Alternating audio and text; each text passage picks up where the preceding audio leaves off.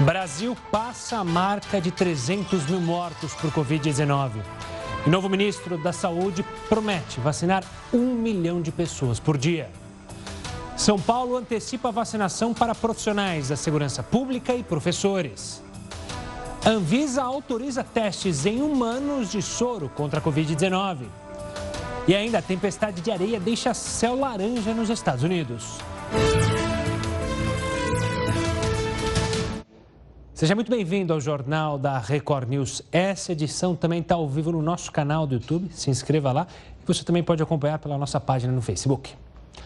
Os vendedores ambulantes estão na parcela da população mais afetada pela crise econômica causada pela pandemia. A diminuição no número de pessoas nas ruas nas fases mais restritivas fez cair ainda mais o faturamento.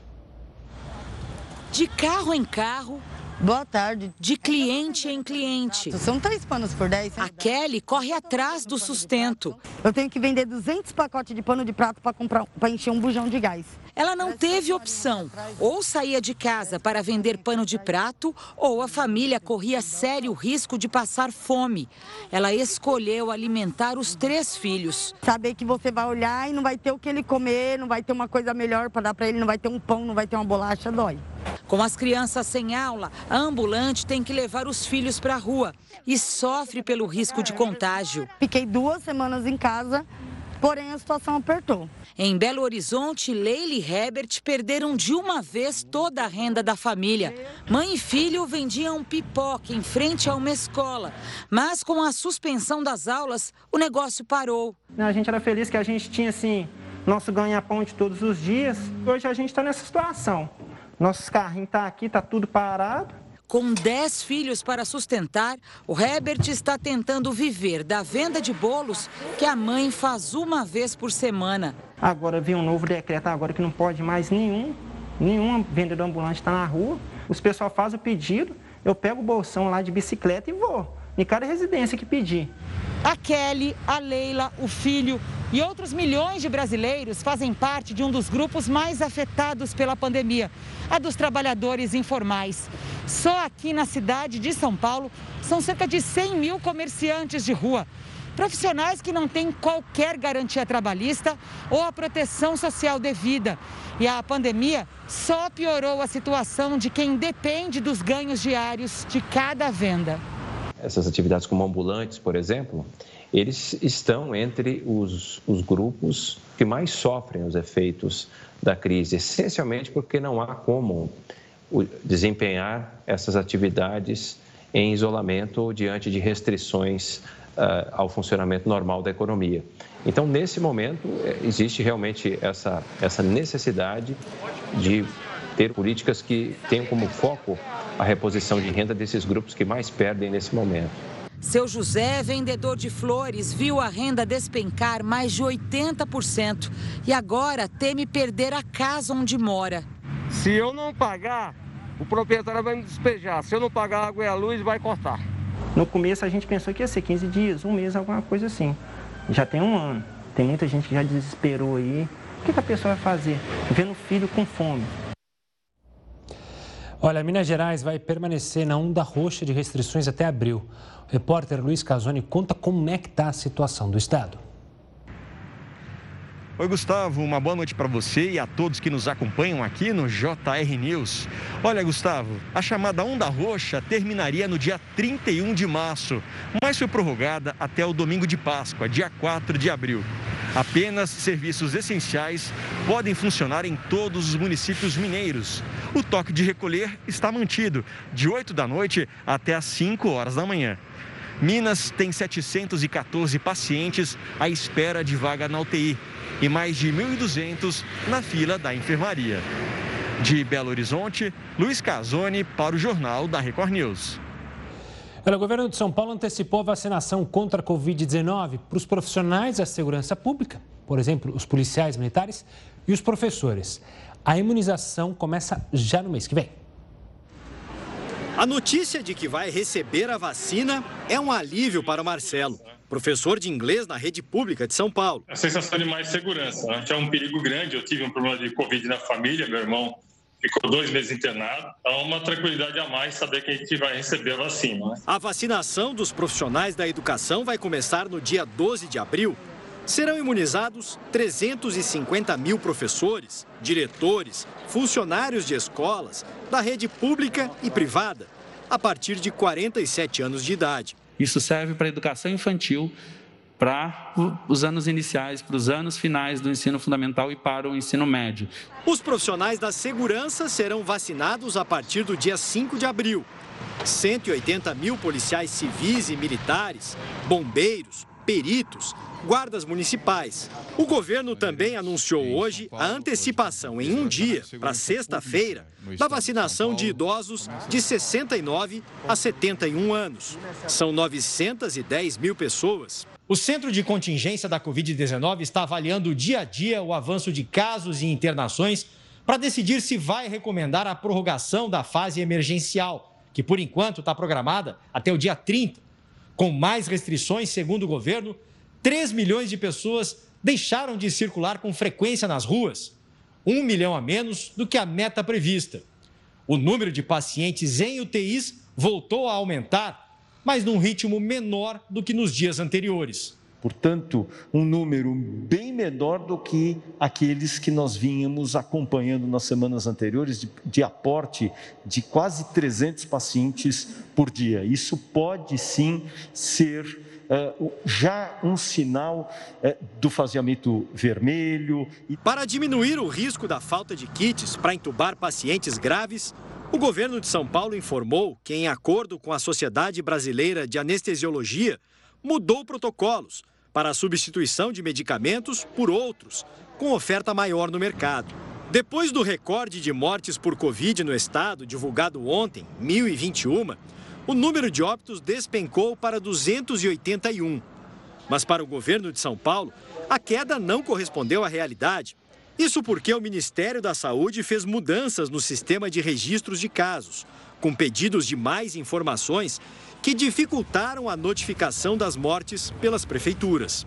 Número de CPF, cartão, SUS, o que burocratizou a informação para os próprios municípios. Dessa maneira, burocratizar sem avisar, fez com que nós não tivéssemos aportado por grande parte do número de municípios do país o número real de óbitos.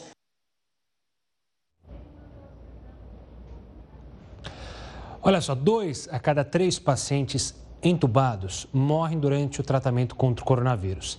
A gente chamou para analisar esse dado a presidente da Associação de Medicina Intensiva Brasileira, Suzana Lobo. Suzana, obrigado pela participação aqui conosco.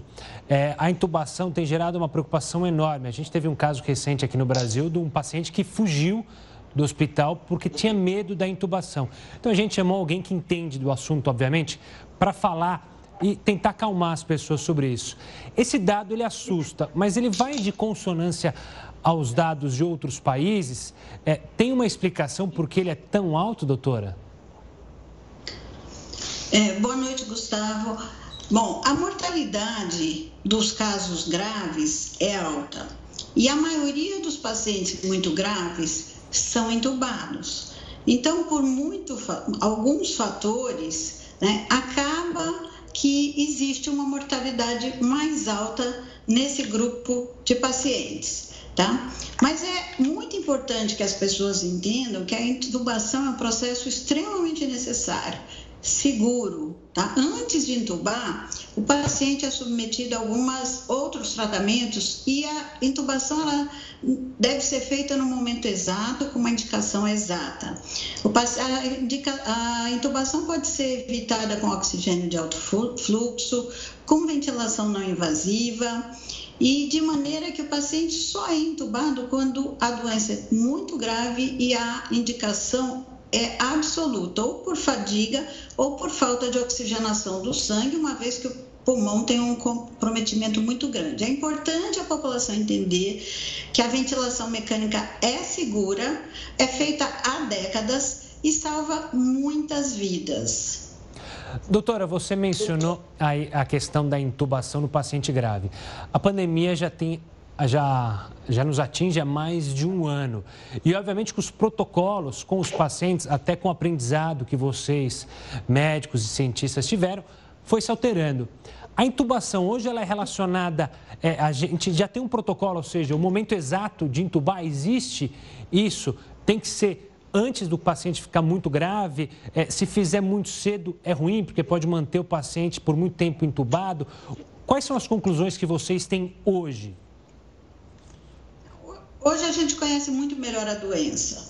Então, o paciente tem uma hora certa para entubar, tem critérios, tem um, um limite de oxigênio e de fadiga do paciente que é bastante conhecido, né? faz parte dos protocolos hospitalares, a partir do qual o paciente deve ser entubado. É importante, quando a gente fala desses resultados, tá? É importante lembrar qual é a causa disso, por que que ah, os dizem, né, por que, que os dados mostram que os, esses pacientes são graves e esses pacientes intubados têm uma mortalidade muito alta.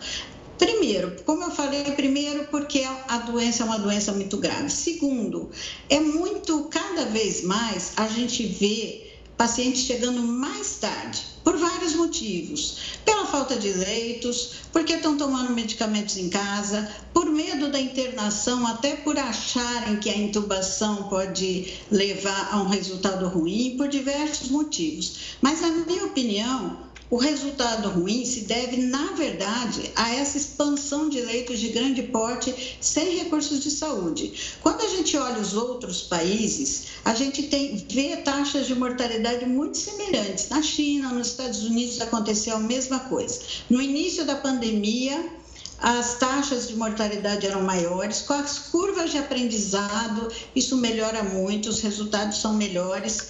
E à medida que vem chegando outra onda em que sobrecarrega novamente o sistema de saúde, expande-se rapidamente os leitos, não tem profissional de saúde, não tem insumos para atender toda essa demanda, ou seja, a demanda é muito grande. Isso compromete o atendimento e compromete o resultado.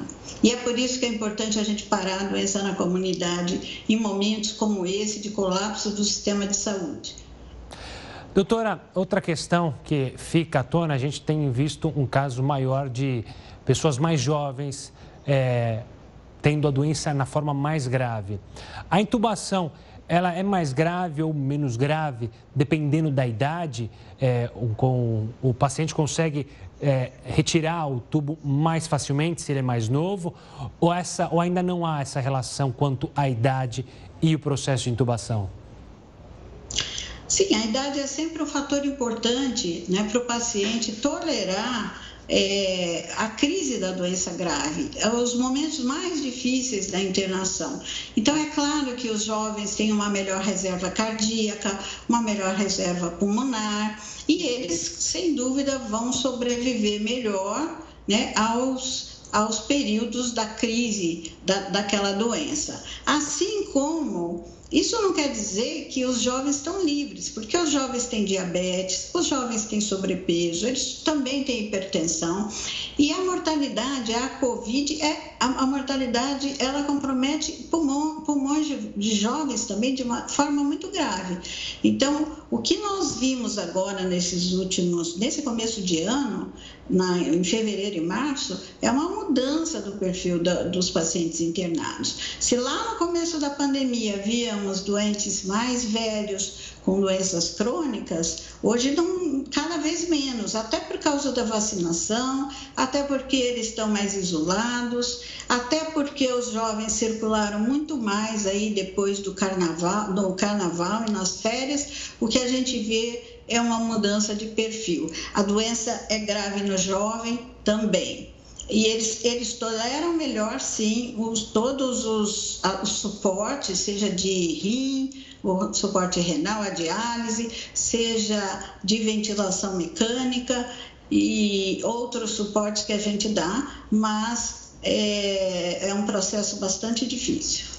Doutora Suzana Lobo, obrigado pela participação aqui conosco, falando sobre esse processo e trazendo mais confiança para justamente as pessoas que às vezes se assustam caso um parente é, precise da intubação. Obrigado, um ótimo trabalho para a senhora, parabéns aí pela força, mais uma vez, a gente sempre agradece aos médicos pelo, traba pelo trabalho maravilhoso que é, vocês têm feito e salvado vidas aqui no país. Até uma próxima, doutora.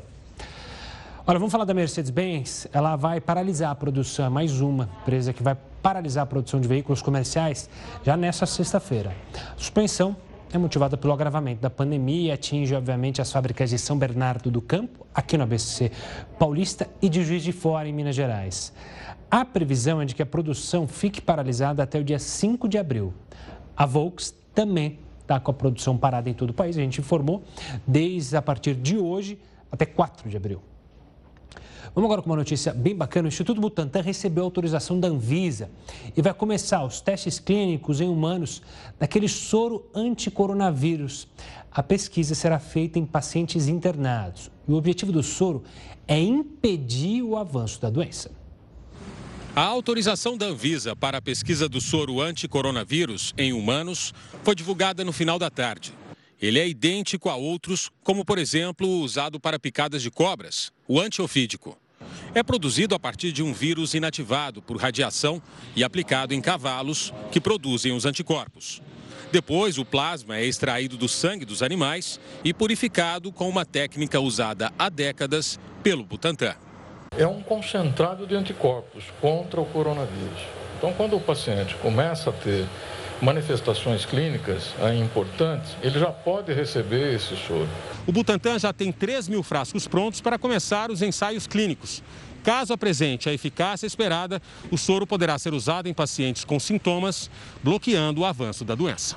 Com a autorização da Anvisa, o soro vai entrar na linha de produção. O Instituto ainda terá que entregar à agência informações complementares sobre o estudo. Não há previsão para um estudo como esse terminar, não há indicação ou certeza que será um sucesso. É mais uma opção aí, vamos dizer, uma alternativa que entra no rol dos estudos clínicos, não como prevenção, mas como terapia de casos graves.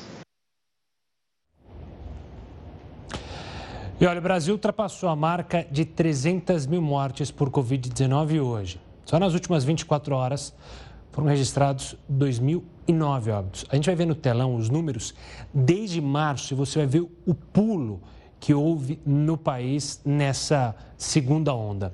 A gente começou, atingiu a marca de 100 mil mortos em agosto de 2020. Então, de março de 2020 até agosto, a gente bateu 100 mil. Depois a gente foi repetir 100 mil e, obviamente, chegar a 200 mil em janeiro de 2021. E olha, agora, a gente alcançou 100 mil mortes em março de 2021, ou seja, em pouco mais de dois meses, a gente teve um salto de 100 mil mortes. Por isso que esse é o momento mais grave da pandemia, por isso que você na sua casa deve se cuidar ao máximo. É óbvio que não dá para pedir para todos ficarem em casa, as pessoas é, têm que trabalhar, têm que buscar sustento, mas vai sair, use a máscara, tome cuidado, fique distante, para evitar que você seja mais um desses que seja cometido pela doença ou pior, que você pegue a doença e passe para algum ente querido na sua família. E um estudo feito pela Universidade Federal de Minas Gerais mostrou que as pessoas que moram em comunidades estão mais vulneráveis ao coronavírus, já que a taxa de mortalidade lá é três vezes maior. Covid-19 tem interrompido vidas de pessoas de todas as idades e, por isso, é preciso cuidado redobrado. Mas, ainda assim, a mortalidade provocada pelo vírus ainda é maior em quem tem a saúde mais frágil. Identificamos que as pessoas ah, que vivem em locais de moradia com maior vulnerabilidade, elas têm taxas de mortalidade por Covid-19 mais elevadas, em até três vezes mais elevadas. A taxa média de mortalidade entre idosos com mais de 60 anos a cada 100 mil habitantes em Belo Horizonte é de 292,3. Mas entre os idosos com menor vulnerabilidade, o índice é de 179,2.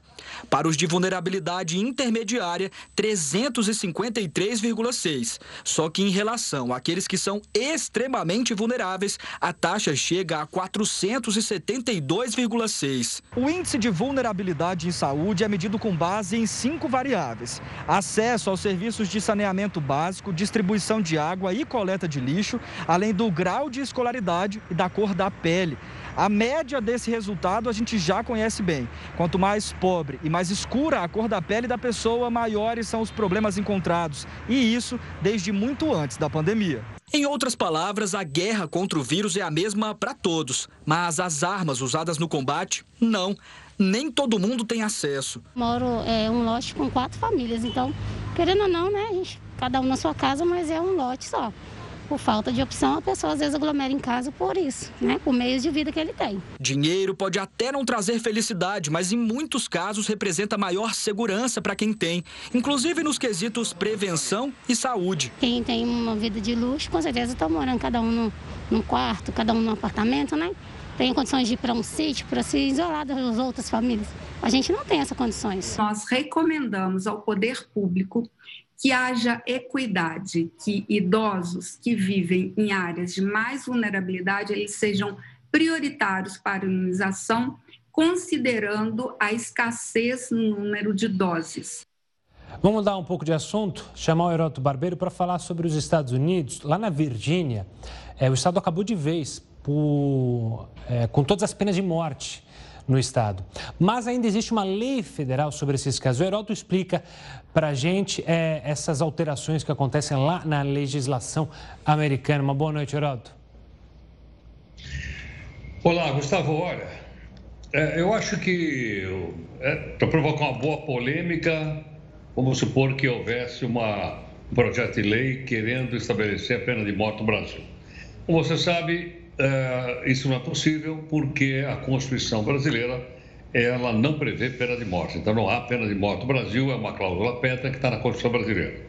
Não é a mesma coisa da Constituição dos Estados Unidos. Então, só para você ter uma ideia, você está falando do estado da Virgínia, que é um estado do sul dos Estados Unidos. Aliás, é o primeiro estado do sul a abolir a pena de morte.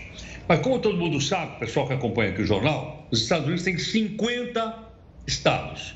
Nós temos 26 mais o Distrito Federal, eles têm 50 estados. Dos 50 estados, 27 ainda tem pena de morte. Mais da metade ainda tem pena de morte. 23 não tem. Entre eles aí o caso da Virgínia, que você acabou de levar agora há pouquinho. Agora veja o seguinte: entre os estados americanos, por incrível que pareça, o Virgínia foi aquele que mais eh, mandou pessoas para a Câmara de Morte isso por questões históricas e tal, que é, que é um negócio meio complicado para explicar agora. Você tem uma ideia? Ele, ela só perde para o estado do Texas. O Texas tem ainda pena de morte e foi o que mais mandou gente para pena de morte do que Virgínia. Agora tem um detalhe. Qual é? O detalhe é o seguinte. Eu estou falando da lei estadual, mas tem uma lei federal. Diferente da nossa aqui. A lei federal lá vale para os 50 estados. Se você cometer um crime federal, você pode ser condenado à morte em qualquer estado americano, inclusive naqueles que não têm pena de morte estadual. Olha como é diferente do Brasil. E mais, tem também a pena de morte militar. O Tribunal Militar dos Estados Unidos pode condenar um, um soldado, pode condenar um oficial à pena de morte. E outra coisa importante também é o seguinte: é que essa pena de morte federal foi prometida pelo presidente Biden que ele vai tentar acabar com ela agora no mandato dele. Por enquanto, ainda não se mexeu, mas quem sabe isso vai acontecer. Só para você ter uma, uma ideia, os republicanos são contra. Depois que o Trump perdeu a eleição, mais seis pessoas foram executadas nos Estados Unidos, de acordo com a lei. Então, acho que para ficar claro, tem três legislações lá: a estadual, a federal e a militar. Federal Estado e militar continuam mantendo pena de morte nos 50 estados. Tá certo, Herói. Daqui a pouco a gente volta a se falar aqui no Jornal da Record News com outros temas.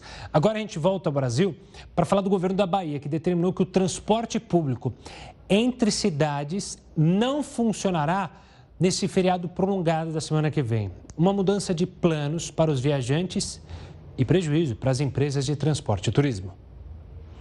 Esta agente de viagens foi pega de surpresa e teve que cancelar todos os pacotes vendidos. Muita insatisfação, muito dinheiro que a gente tem que devolver. Né? Além de não ganhar, tem que desembolsar de novo dos caixas da empresa, isso é bem complicado. O empresário de turismo avalia o prejuízo. Eu estou contando com prejuízo de entre 150 mil a 250 mil reais durante o feriado. Em decreto publicado hoje no Diário Oficial, o governo da Bahia proibiu todo tipo de transporte coletivo intermunicipal entre os dias 1 e 6 de abril. A intenção é evitar a aglomeração no interior do estado. Em 2019, cerca de 45 mil pessoas deixaram a capital baiana só aqui pelo terminal rodoviário. Eram 690 saídas diárias, com destino ao interior e outros estados. Esse período festivo, que movimenta a economia e costuma reunir familiares distantes, dessa vez vai ser diferente. A Bahia tem hoje 85% de ocupação nos leitos de UTI para a Covid-19. Nas últimas 24 horas, 283 pessoas aguardavam por uma vaga. Erivaldo, que costuma viajar nesta época, não poderá visitar os pais. É um sentimento triste, muito triste eu não poder estar com meus pais esse ano. Muito triste mim. Vamos falar do novo ministro da Saúde, Marcelo Queiroga, que falou pela primeira vez aos jornalistas após assumir oficialmente o ministério. Ele disse que em breve o país vai vacinar um milhão de pessoas por dia. Segundo o ministro, a ordem do presidente para a nova gestão é acelerar o programa de vacinação. O ministro da Saúde e o governo assume o compromisso de, em curto prazo, aumentar pelo menos em três vezes essa velocidade de vacinação para um milhão de vacinas todos os dias. Sobre as mudanças no sistema de notificações de mortes por Covid-19, Marcelo Queiroga disse que a ordem não partiu dele e que não há intenção de maquiar dados. Eu não sou maquiador, eu sou médico tá? Minha função não é maquiagem, minha função é salvar vidas. Eu vou verificar isso e a gente vai dar a resposta adequada. A decisão do Ministério da Saúde pegou estados e municípios de surpresa. A ordem do governo foi alterar a ficha de pacientes no sistema de informação de vigilância epidemiológica, o que fez com que a quantidade de mortes registradas despencasse. O Ministério passou a exigir informações como o CPF, o número do cartão do SUS e também a nacionalidade do paciente com Covid, dados que dificultaram as notificações de óbito. Em nota, o Conselho Nacional de Secretários de Saúde e o Conselho Nacional de Secretarias Municipais de Saúde pediram ao Ministério a retirada temporária da obrigatoriedade do preenchimento dos campos CPF e cartão do SUS. Após o pedido, o Ministério decidiu suspender o preenchimento obrigatório desses campos de identificação. Marcelo Queiroga ainda demonstrou ser contrário às medidas de fechamento radical das atividades. Quem quer o lockdown? Ninguém quer lockdown. É, o que nós temos, do ponto de vista prático, é adotar medidas sanitárias eficientes que evitem lockdown. Vacina é importante, mas o uso de máscaras é fundamental. Precisamos usar máscaras. Precisamos usar máscaras, precisamos manter um certo distanciamento. Então, vamos buscar uma maneira de disciplinar essa movimentação social, esse distanciamento para que se evite a figura do lockdown. E olha, nos Estados Unidos, o céu ficou alaranjado. Tudo isso por causa de uma tempestade de areia. A gente vai mostrar esse céu alaranjado no próximo bloco e te explicar o que de fato aconteceu por lá. Mas é no próximo bloco, aqui no Jornal da Record News. De volta com o Jornal da Record News, com quase 90% dos votos apurados, o partido do primeiro-ministro Benjamin Netanyahu lidera as eleições em Israel. Mas, para continuar no poder, ele vai precisar negociar com outros partidos para compor uma bancada. O primeiro-ministro israelense Benjamin Netanyahu declarou vitória. Até agora, seu partido, o Likud, obteve 30 cadeiras no parlamento. Para continuar no poder, ele agora deve formar uma coalizão a contagem de votos especiais, inclusive de pessoas em quarentena ou doentes com coronavírus, ainda está em andamento. Essa é a quarta eleição em Israel em dois anos e muitos cidadãos esperam uma solução para o impasse político. Das 120 cadeiras do parlamento, Netanyahu precisa de 61 para ser, de fato, o vencedor. Mas algumas estimativas calculam que o atual premier teria apenas 60 até o momento. Nas ruas, os israelenses esperam ansiosamente por uma definição. É uma pena que os resultados ainda não sejam muito claros, diz essa eleitora. E completa, não sabemos se o governo vai ficar estável depois disso. Espero que fique. Vamos ser positivos. a Anvisa recebeu hoje o pedido de uso emergencial da vacina do laboratório Janssen. Nas próximas 24 horas, a agência vai fazer uma triagem, verificar se todos os documentos necessários estão disponíveis nesse pedido. A análise é feita por uma equipe multidisciplinar e deve ser concluída em sete dias. Só lembrando que a vacina da Janssen é daquele. A Janssen é do braço da Johnson Johnson e é a vacina que é dada em uma dose só, não em duas. Vamos falar mais uma vez com o Heródoto Barbeiro, porque prefeitos usam e abusam da imaginação para combater o coronavírus. Quem conta qual é a nova peripécia sobre os métodos que estão sendo usados é o Heródoto Barbeiro. Qual foi a nova, Heródoto? Olha, a nova é o seguinte: tá difícil bater aqui essa competição, viu? É uma competição terrível entre prefeitos, vereadores e até mesmo juízes das cidades que estão baixando uma série de normas, então realmente fica bastante complicado você combater. Tá lembrado que tinha um vereador aí que queria espirrar álcool gel na cidade inteira. Aquele avião né, de, de, pulverização, jogar álcool gel. A pessoa falou, acho, acho melhor não fazer isso. Aquele outro prefeito falou para o funcionário público o seguinte: ó, se quiser faltar, lockdown pode faltar, só que não vai receber salário. Aí todo mundo veio trabalhar, então é uma coisa diferente. E tem uma coisa curiosíssima também que está escrito aqui no nosso portal, no x7.com, que é cidade de Andradina, até conheço o interior de São Paulo. O prefeito resolveu, então, ele precisa de grana para poder investir na, aí na, no, na, na pandemia. O que, que ele fez? Ele colocou os três carros de luxo da prefeitura à venda. Olha só, eu nem conheço esses carros, talvez você conheça. Tem um chamado Titânio, outro é chamado Audi e outro é chamado Virtus. Somando tudo, dá mais ou menos uns 180 mil reais.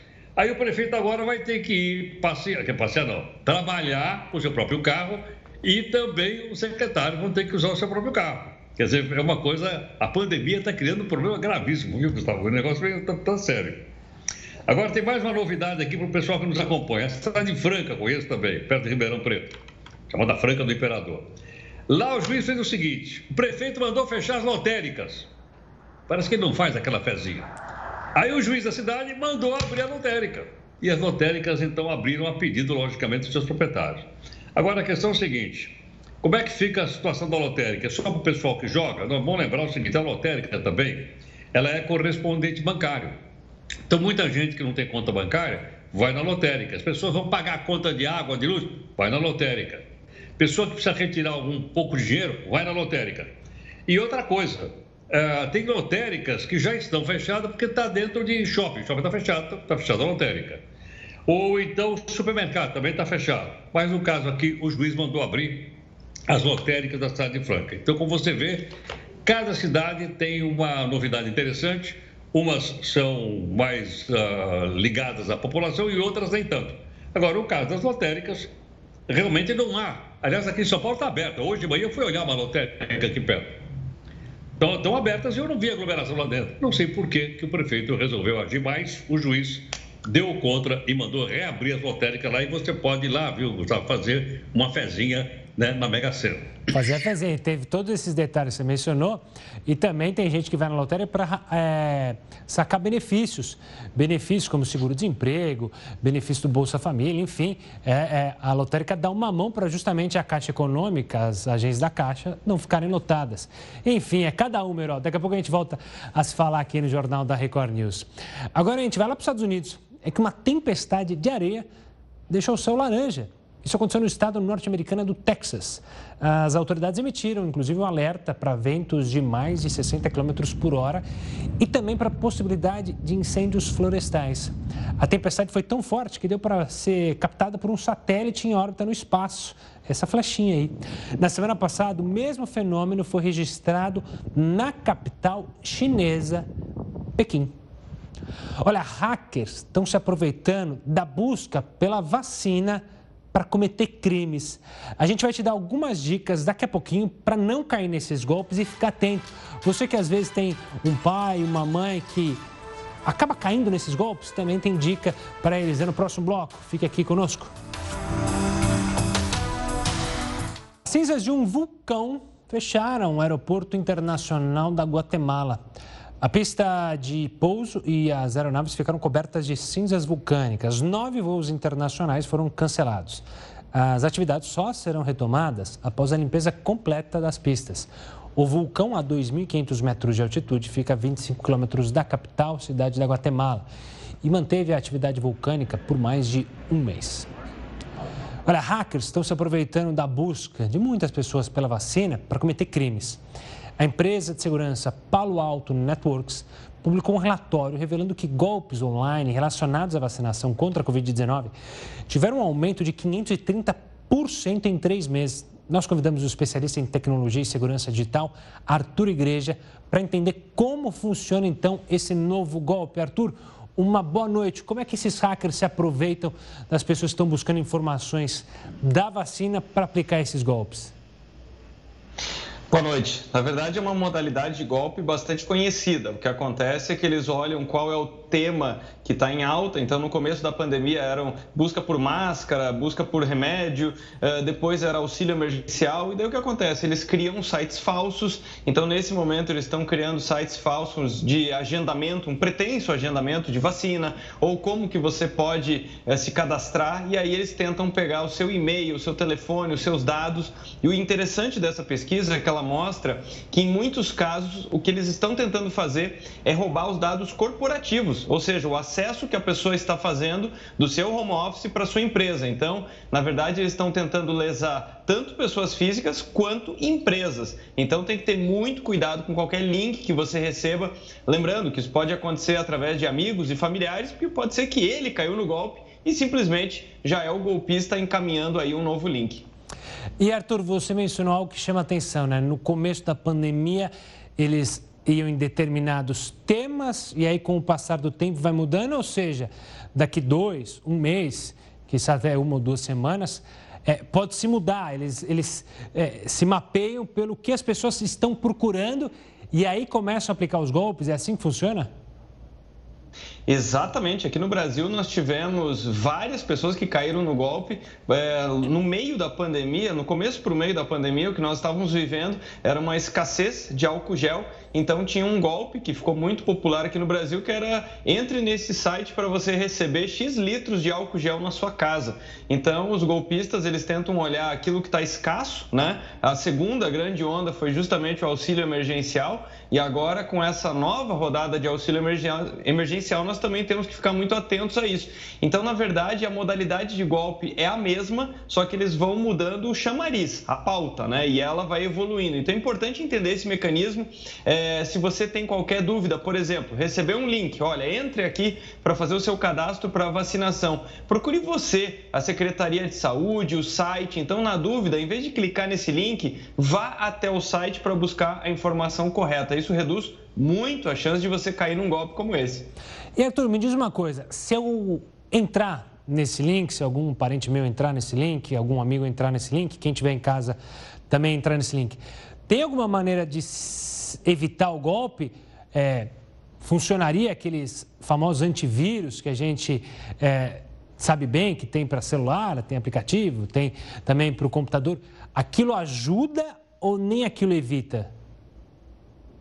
É, nesse caso, evita muito pouco, né? Porque o que eles estão usando nesse caso é o que se chama de engenharia social. Então, o que, que isso quer dizer na prática? É tentar se aproveitar de comportamentos que são ingênuos por parte do usuário para tentar roubar informações que são preciosas, suas senhas e o seu e-mail. Então, a principal recomendação é, é não compartilhar essas informações. Se você entrar num site e de repente pedir, olha, coloque aqui o seu endereço e tal, e muita informação, você vai perceber que a coisa está ficando esquisita. Então, é hora de fechar esse site e como eu falei, vá você buscar essa informação, em vez de clicar num link que chegou até você. E aí aquelas recomendações de sempre, manter senhas robustas, senhas longas, trocar elas com alguma frequência e principalmente manter as verificações de duas etapas no seu WhatsApp, principalmente, porque muitas pessoas acabam recebendo esse link e ele leva a você compartilhar a, a, confirmação da sua senha de WhatsApp. E aí, quando vê, a pessoa perdeu o WhatsApp, que é uma coisa que aconteceu com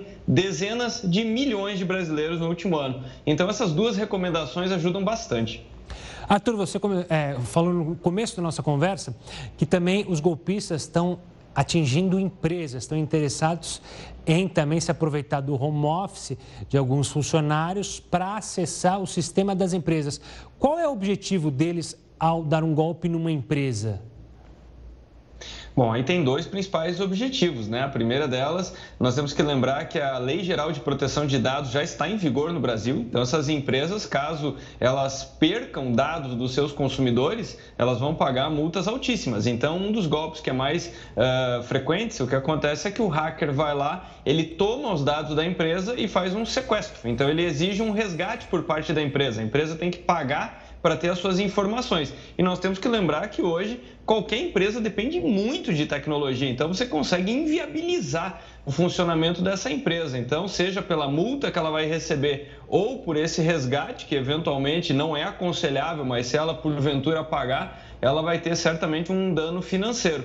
Eh, e além disso, tentar rastrear informações confidenciais. Um desses ataques, um desses ataques que nós tivemos de tentar roubar informações, estava justamente direcionado em um dos laboratórios que estava fazendo desenvolvimento de vacinas. Então perceba que conseguir esse conhecimento, como é que uma vacina foi desenvolvida, um conhecimento que vale alguns bilhões. Então, uh, os dois principais intuitos são de lesar a empresa e o segundo é tentar roubar informações confidenciais. Arthur, muito obrigado mais uma vez pela participação aqui conosco, esclarecendo esses ataques hackers que têm agora usado como tema de fundo a vacinação. Obrigado e até uma próxima, Arthur. E você que está com dúvidas se precisa declarar o imposto de renda ou então como fazer a declaração, fica ligadinho com a gente que no próximo bloco a gente dá detalhes sobre onde conseguir essas orientações e não cair na malha filha, não cair na mão do leão. Continue conosco. Volta para mais uma vez falar com o Heroto Barbeiro, porque o consumidor vai ter que se acostumar com o sobe e desce dos combustíveis. E olha, até navio encalhado pesa no bolso. É isso mesmo, Heroto? O que, que o navio encalhado tem a ver com a história? Pois é, por... aliás, foi você que me chamou a atenção sobre isso, uh, Gustavo. Porque de manhã a gente está dizendo: olha, o preço da gasolina e do diesel no Brasil caiu mas o preço do petróleo no mundo aumentou. Mas aumentou por quê? Aí você me lembrou que um grande navio, ele encalhou no canal de Suez. O canal de Suez liga o Mar Vermelho ao Mar Mediterrâneo. Você tem uma ideia? Ali passam 51 navios por dia. Ele tem mais ou menos 200 quilômetros de, de, de comprimento. É o mais importante canal do mundo. E o navio encalhou. Calhou, parou. Quando parou, o preço do petróleo subiu. Agora, eh, eu acho que o Mar Vermelho, o pessoal que conhece melhor, porque viu a novela da Record, Os Dez Mandamentos, né? E há aquele episódio bíblico em que o Moisés abre as águas, né? são as águas do Mar Vermelho. Então, o Mar Vermelho chega num ponto, ele vira canal do Suez e ele vai até, então, o Mediterrâneo. Então, o preço do petróleo hoje subiu pouquinho, é verdade, mas subiu porque o tal do navio. Estão tentando tirar lá, estava olhando agora na BBC, estão tentando arrancar de lá, mas ainda não conseguiram. Agora, então vamos ficar com aquela história que você lembrou. Sobe, desce, sobe, desce, como desceu, deu notícia. Vamos então ver quanto é que, quanto é que desceu o preço do petróleo. Vamos lá, de olho no preço. Bom, barril de petróleo caiu 7,3% é, nesses dias. Hoje subiu um pouquinho, mas ainda tem uma, uma queda razoável, 7,3%, porque tem mais petróleo no mundo do que as pessoas estão querendo comprar. Como é que isso mexe com o bolso das pessoas que assistem o jornal da Record News? Vamos ver lá, vamos mudar a nossa telinha. Mexe porque, obviamente, veja lá, com essa nova queda, a gasolina e o diesel vão ficar 11 centavos mais barato na refinaria. 11, não estou dizendo que chega no posto de gasolina, mas na refinaria vai ficar. Por falar nisso, Gustavo, acabei de ver agora, a Petrobras conseguiu vender uma refinaria na Bahia. Ela está vendendo oito, conseguiu vender agora, tarde, tá, uma delas. Vai ter mais competição. Então, por esse motivo, na refinaria chegou a pouco mais de 10, 11 centavos. Agora, vamos ver o preço, então, como é que é diretamente ligado aos dois. A gasolina, ela está 4% mais barato, o diesel está 3,8% mais barato.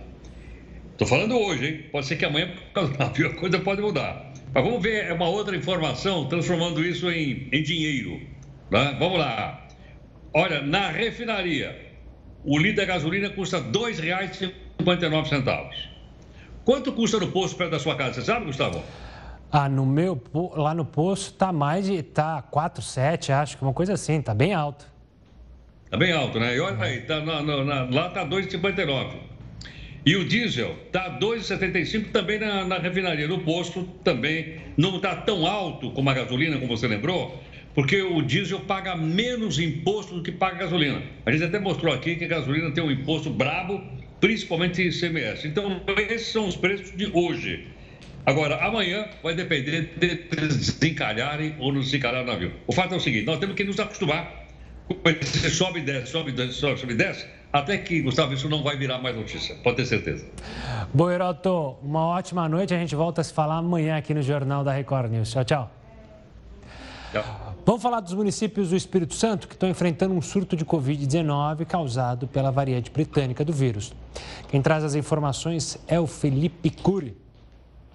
Pois é, Gustavo. Os municípios de Água Doce do Norte e Barra de São Francisco, no noroeste do estado, decretaram lockdown nesta quarta-feira. Ambos adotaram medidas mais restritivas para conter o avanço dessa nova variante inglesa que circula aqui no estado.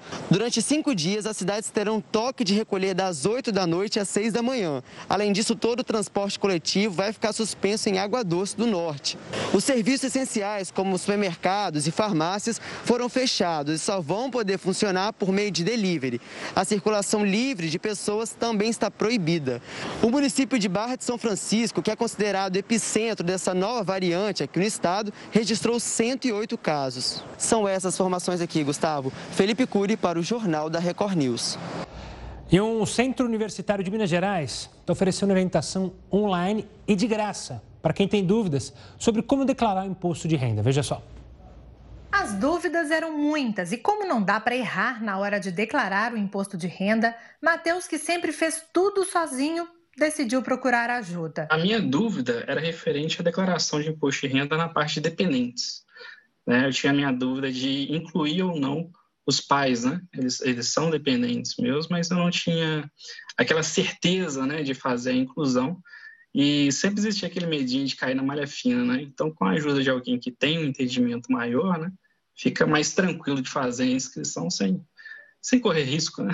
Foi online, com a ajuda de um aluno e um professor de uma universidade, que ele conseguiu fazer a declaração de maneira correta. E o melhor de tudo é que ele já está livre da obrigação e não gastou nada para cumpri-la. A ajuda veio do curso de Ciências Contábeis do Centro Universitário UNA em Belo Horizonte. Todos os anos, alunos se mobilizam para auxiliar contribuintes no preenchimento correto da declaração do imposto de renda tudo de graça. Qualquer pessoa pode solicitar. Nós damos prioridade para atender aquelas pessoas que não podem pagar por esse serviço. Então, o objetivo é atender a comunidade que mais precisa nesse momento desse nosso trabalho. Por causa da pandemia, a procura pelo serviço aumentou muito e as principais dúvidas estão relacionadas ao auxílio emergencial. Qualquer pessoa pode pedir ajuda. É só preencher um formulário na internet e aguardar um retorno por telefone. Aqui em Minas, a Receita Federal já recebeu até o momento 609.227 declarações do imposto de renda da pessoa física, um montante maior que os anos anteriores. Vale lembrar que o prazo termina no dia 30 de abril.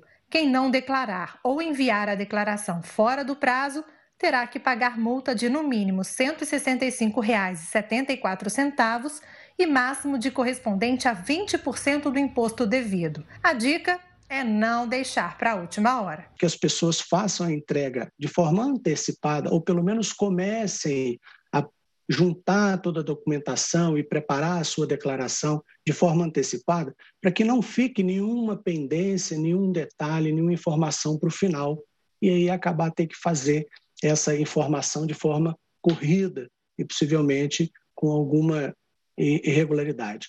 Pois é, cuidado com o leão. 10 horas em ponto, momento de eu passar a bola para Manuela Caiado. Uma ótima noite, Jornal da Record News fica por aqui, mas você segue bem informado com o News às 10 e a Manuela. Um bom trabalho, Manuela. Tchau, tchau.